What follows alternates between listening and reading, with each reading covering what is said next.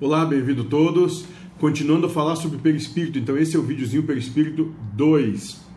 E foi feita a seguinte pergunta para o mentor da casa: Todos os espíritos possuem perispírito? E o mentor da casa vai dar a seguinte resposta: ele vai dizer não. Só os que estão encarnados e os desencarnados que precisam reencarnar e o que estão aqui em missão.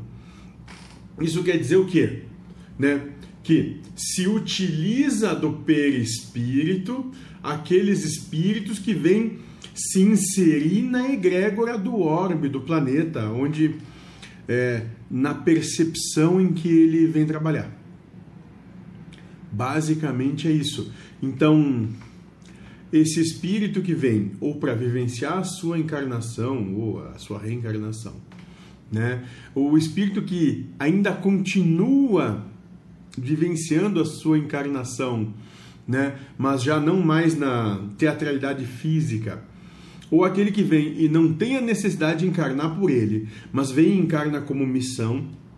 Todos eles chegam, tomam uma roupagem específica do planeta, essa, esse é o perispírito, para assim realizar a obra que demandam realizar. É só isso.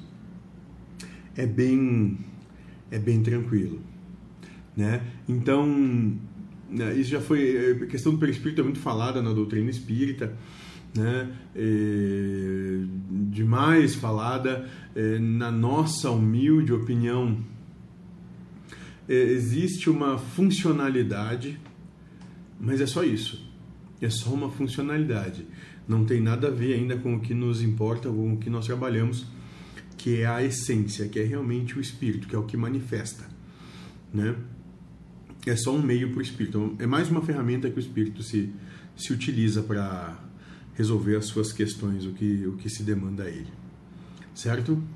Sejam felizes.